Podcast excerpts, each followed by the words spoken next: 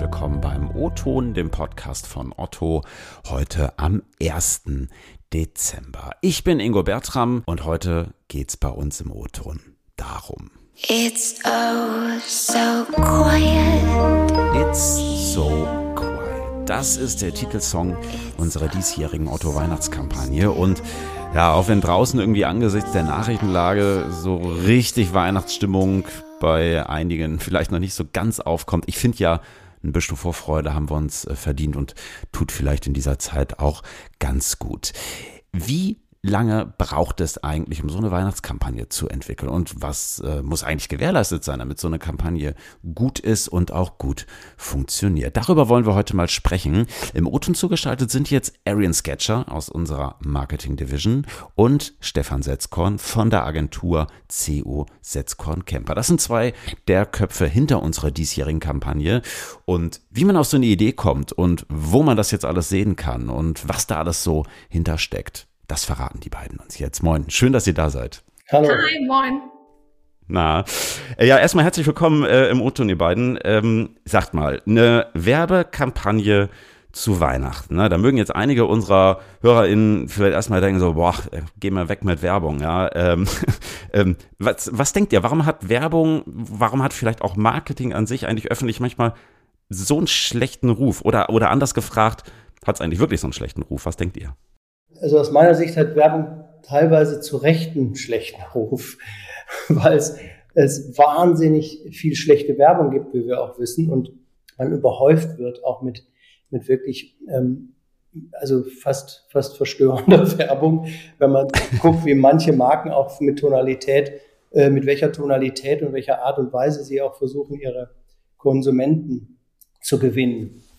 Aber mhm. es ist so, dass wenn Marken, Marken kreativ sind, sich liebevoll auch versuchen, dem Konsumenten zu nähern mit guten Ideen und dann auch noch was zu bieten haben, honorieren das Konsumenten sehr wohl. Und dann ist Werbung ähm, wirklich gewinnbringend und auch nicht nervig. Und dann lehnen die Konsumentinnen das auch nicht ab. Ich meine, es gibt ja auch viele Beispiele dafür, ne? Äh, wie zum Beispiel Super Bowl. Alle freuen sich auf die Werbeeinblendungen Stimmt. beziehungsweise auf die Pausen, die kommen, weil es ähm, die hohe Wahrscheinlichkeit ist, dass es ziemlich gute Werbung ist, die äh, äh, in dieser Zeit geschaltet wird. Oder die ganze Welt wartet auf den John Lewis Weihnachtsfilm. Also es gibt schon eine Offenheit dafür, wenn, wenn, wenn Leute wissen, okay, äh, es, es gibt auch äh, gute Kommunikation da draußen. Ich stelle mich drauf ein und ich ich schalte sogar ein und warte drauf. Also das gibt es schon, aber es ist sehr, sehr selten. Möchtet ihr mir mal einen kleinen Einblick geben? Also ihr habt mir gerade im Vorgespräch noch verraten, dass ihr ähm, gestern bis spät abends noch gearbeitet habt. Nein, nicht mehr an der Weihnachtskampagne, sondern ihr seid schon beim äh, Valentinstag. Ne? Mögt ihr mal so ein bisschen Einblick geben? Wann geht so eine Weihnachtskampagne eigentlich in die Vorplanung? Ist das schon im Sommer oder sogar noch früher? Das ist sogar sechs bis acht Monate früher. Also wir, wir arbeiten sehr okay. antizyklisch. Von der Planung her muss es natürlich passen. Was wollen wir denn überhaupt das nächste Jahr oder am Ende des Jahres spielen? Welche mhm. Produkte, welche Services kommen da in Frage? Da muss natürlich eine gewisse Recherche ähm, ähm, ähm vorab äh, gemacht werden äh, hinsichtlich Kundinnen mhm. oder Neukundinnen Zielsetzungen. Also da geht schon viel vor und natürlich muss man auch dem, dem kreativen Säften auch äh, äh den, den, den Freiraum geben, um mhm. die Entwicklung. Also es dauert schon sehr lange. Als Beispiel, ähm, wir haben jetzt äh, den, die Weihnachtskampagne, die Filme, von der wir, den wir, der wir hier sprechen, im September, August, September gedreht und umgesetzt und haben eine Location in Wien gewählt. Und da waren es draußen gefühlt 35 Grad. und wir haben Indoor, äh, Indoor gedreht und alle geschwitzt. Insofern und Weihnachtsbäume geschmückt und so weiter.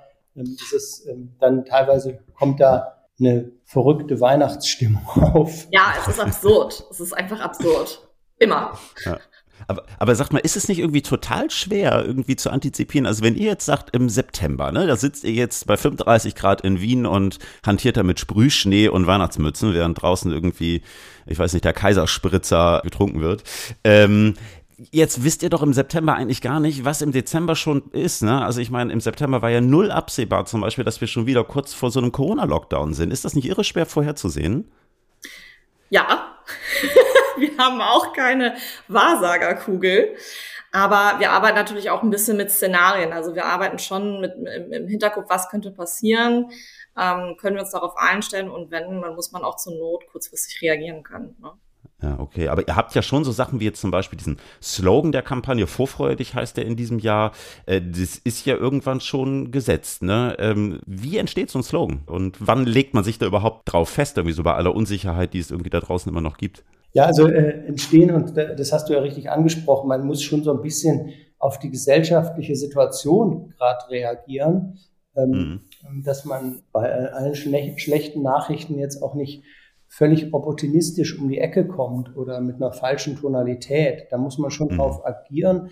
Und bei dem Kampagne für Weihnachten mit dem Kampagnensatz vorfreudig war uns wichtig, dass wir eben nicht mehr so ein, keine Melancholie wecken und nicht wieder an Weihnachten zurückschauen auf das vergangene Jahr, sondern eigentlich so ein bisschen mit Vorfreude auf das, was kommt, blicken, auf das, nicht nur Hoffnung, sondern auch auf das Gute, was im nächsten Jahr hoffentlich kommt und da ein bisschen positive Stimmung wecken, ohne jetzt melancholisch so einen kleinen Rückblick wieder aufzu, aufzuzeigen. Und da haben wir jetzt auch bewusst die, ähm, das ganze Thema nicht aufgegriffen, was in diesem Jahr geschah, was vielleicht manche Marken tun, sondern haben gesagt, wir, wir blicken jetzt nach vorn. Und das drückt auch unser Kampagnensatz vorfreudig aus. Mhm. Und wie wir uns darauf festgelegt haben, ich meine, wir haben auch da wiederum ne, äh, sechs Monate vorher, sieben Monate vorher angefangen. Wir waren ja auch in so einem Teil-Lockdown ja noch ein bisschen drin.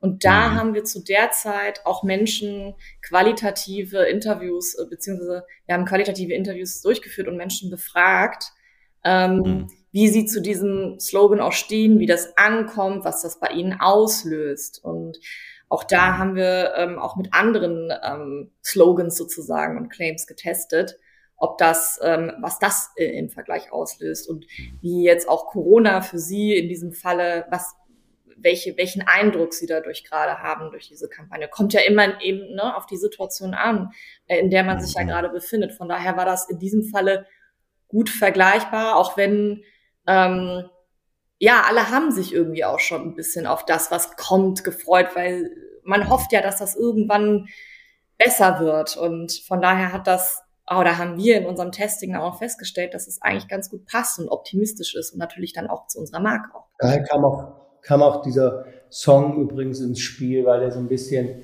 er wirkt, wirkt weihnachtlich, aber der hat eine extreme Energie und eine Power und eine, ja, was, was Extrovertiertes, eher so was nach draußen gehendes und nicht was Introvertiertes. Und so ist auch die Entscheidung zu diesem Song gekommen. Mhm. Sagt mal, ähm, das klingt jetzt erstmal nach wahnsinnig viel Aufwand. Also ihr sitzt da im Sommer in Wien, dann habt ihr irgendwie hier ein Shooting und da einen Film. Wie viele Menschen sind an der Entstehung und auch an der Produktion einer solchen, einer solchen Kampagne beteiligt? Da sind ja wahrscheinlich jetzt nicht nur ihr beiden plus eure Teams, oder? Noch zwei, drei andere. Also so ein paar. Ja, also es sind schon viele Personen. Also jetzt in der, in der, das, das werden auch immer mehr. Also wenn man jetzt so im, im, im Kern eine Idee entwickelt und ähm, eine Strategie für die für eine Kampagne und dann ähm, dann ist das Team noch relativ klein, auch wirklich eine Handvoll Menschen, die sich das erdenken und und, mhm. und, und so ein bisschen ähm, testen dann auch. Und dann wird's halt immer, wird das Team immer größer. Also auf Otto-Seite kommen dann immer mehr Experten dazu. Bei, auf Agenturseiten kommen immer mehr Spezialisten dazu. In der Produktion kommt dann natürlich Regie und das ganze technische Equipment dazu. Also am Schluss mhm. Äh, sitzt man dann, ist es dann wahrscheinlich ein Team von 70, 80 Personen, äh, die mal mit zu fünft angefangen haben. So. Also das ist schon so eine, so eine, so eine, so eine Strecke, bis, bis man dann das Ganze umgesetzt hat. Und bei Otto ist es ja natürlich noch größer. Ne? Wir arbeiten ja mit, ich glaube, schon fast neun verschiedenen Bereichen zusammen, ne? von der Unternehmenskommunikation bis zur Category. Ähm, ist wirklich ist jeder dabei, beziehungsweise trägt auch dazu bei, ähm, diese Kampagne auf die Beine zu stellen, durch Produkte oder durch Informationen. Juristische Sachen, auch Juristen sind mit, mit okay. dabei und Ähm, ja, und das Team, was es auch durchsteuert, ja, wird von fünf Leuten ungefähr im Kern bei Otto äh, gesteuert und dann sind wir auf einmal 70, auch bei Otto. Mhm, ja, wow, okay. Ja, finde ich, zeigt schon äh, nochmal so ein Stück weit auch das Größenverhältnis. Also auch wenn es immer vermeintlich nur so ein äh, kleiner Spot ist, äh, wie viel Arbeit dahinter steckt. Ne? Mögt ihr vielleicht mal so einen ganz kurzen Einblick geben? Ähm, ich habe die Kampagne schon bei YouTube gesehen. Wo, wo seid ihr damit noch unterwegs? Auch so im Fernsehen und ich weiß nicht, auf TikTok und Insta und so? Oder wo findet man euch? Überall.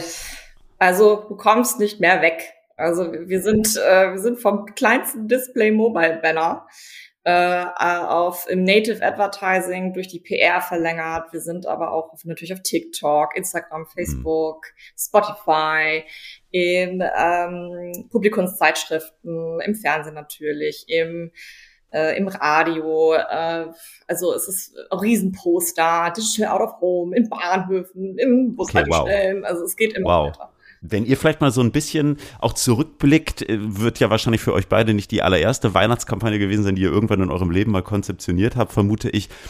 Wie verändert sich das oder was hat sich vielleicht auch so in den letzten Jahren verändert? Gibt es da irgendwie Trends oder Strömungen, die ihr beobachtet, so in der Art und Weise, auch wie Marken und Unternehmen mit ihren Kundinnen kommunizieren? Also ähm, Trends gibt es immer wieder ähm, und Jetzt speziell bei Weihnachtskampagnen hat sich schon in den letzten Jahren was äh, verändert, weil es ist so der, der emotionalste ähm, Wendepunkt so im, im, im Jahr. Da, ähm, da versuchen sich natürlich sehr, sehr viele Marken auch emotional zu präsentieren und darzustellen und die Herzen für sich zu gewinnen. Und ähm, das hat sich in den letzten Jahren wirklich ähm, verändert, auch dass viele Marken da sehr, sehr, sehr viel Geld investieren an Weihnachten, auch große und lange Filme machen. Und da ist beispielsweise Otto schon sehr auch ähm, effizient unterwegs. Also es wird natürlich viel mhm. Budget investiert, aber auch genau geguckt, dass da nicht einfach des Spaßes wegen zu viel investiert wird. Und da hat sich schon einiges geändert und wo sich natürlich jetzt gerade auch, und ich finde, das sieht man auch in unserer Kampagne, aber das merkt man in vieler Kommunikation, dass die Werbung jetzt an Weihnachten oder überhaupt grundsätzlich auch ähm, ein bisschen, ja, wieder ein bisschen sprühender, ein bisschen extrovertierter geworden ist. Ja. Ich glaube, das hat was mit der Corona-Zeit auch zu tun, weil das, das, unsere Kampagne lebt es jetzt nur mal schon mal so ziemlich weit vor, aber ich glaube, dass das immer mehr so jetzt kommen wird in den, in den nächsten Monaten. Mhm. Gibt's in eurer Kampagne, die ihr jetzt gestartet habt, irgendein Highlight, was euch persönlich so richtig gut gefällt? Ach, alles. Zählt nicht. Ich finde find, äh, find es super, dass äh, wir da äh, auch so unterschiedlich unterwegs sind. Also wir sind mal so, mal haben wir so ein bisschen wirklich liebevollen Weihnachtsstimmung, also auch vielleicht ein bisschen Weihnachtskitsch, was man ja auch gerne mag an Weihnachten. Das ist so ein bisschen herzlicher, ein bisschen bisschen mit, mehr mit Zuckerwatte ist. Mhm. Und gleichzeitig haben wir auch wirklich skurrile Anekdoten verfilmt. Es gibt so einen Film, wo so zwei Langhaarige im Aufzug stehen, dann steigt einer mit einem verpackten Heckenschere da ein. Das ist irgendwie ein skurriler Moment und irgendwie ungesehen. Äh, der gefällt mir zum Beispiel auch besonders gut. Ich mag unsere eingepackten Geschenke, also die nach der Form eingepackt sind. Ich finde das so kreativ und so simpel und so schön ähm, und einfach und verständlich. Also das macht's einfach, das macht einfach so viel Spaß, äh, das anzuschauen. Was ich auch ganz toll finde, äh, ist, sind unsere Influencer, die wir ausgewählt haben, die ja nochmal die Vorfreude reinterpretieren auch für Social Media, ne? Die dann halt sich halt wirklich ein Handtuch auf den Kopf stecken und sagen, jetzt spielen sie die Schwester nach, wie sie sich für Weihnachten vorfreut auf ihre Geschenke und mit Otto. Und da gibt's echt sehr lustige kleine Skits ähm, und kleine Filmszenen äh, mit Influencern, die das ganz toll reinterpretiert haben. Da können wir uns auch drauf freuen. Ich bin gespannt. Äh, letzte Frage, ich habe es äh, eingangs schon verraten. Ähm, für euch ist jetzt schon Valentinstag. Äh, was passiert nächste Woche? Geht's dann los mit Ostern und packt ihr dann Eier oder wie geht's weiter für euch im nächsten Jahr? Ja, also wir haben eine Frühjahrskampagne und äh, ja, äh, das geht auf jeden Fall on air direkt im Januar. Also es, es, es geht nonstop weiter. Aber was man verraten kann, ist, dass man da, also es geht vor allem um, um Home and Living, wo Otto ja wirklich eine, eine tolle Expertise hat und, äh, und tolle Produkte. Und die stellen wir aber auch so in der Art äh, wie an Weihnachten sehr ungewöhnlich und, und ungesehen dar, mit einer guten Stimmung auch wieder. Und das wird bunt und divers und lustig. Super. Dann ist es ja noch ein Grund mehr, sich ein bisschen vorzufreuen. Ähm, meine Vorfreude auf Weihnachten habt ihr auf jeden Fall geweckt und ähm, ich freue mich auf jeden Fall. Lieben Dank, dass ihr da gewesen seid. Bitte sehr. Dankeschön. Ja, und liebe Hörerinnen und Hörer, das war der O-Ton für diese Woche. Lob, Kritik und Anmerkung könnt ihr uns wie immer per Mail schicken, ingo.bertram.otto.de oder per LinkedIn. Wir hören uns nächsten Mittwoch wieder. Bis dahin habt eine gute Woche, bleibt gesund und liebe Grüße aus Hamburg.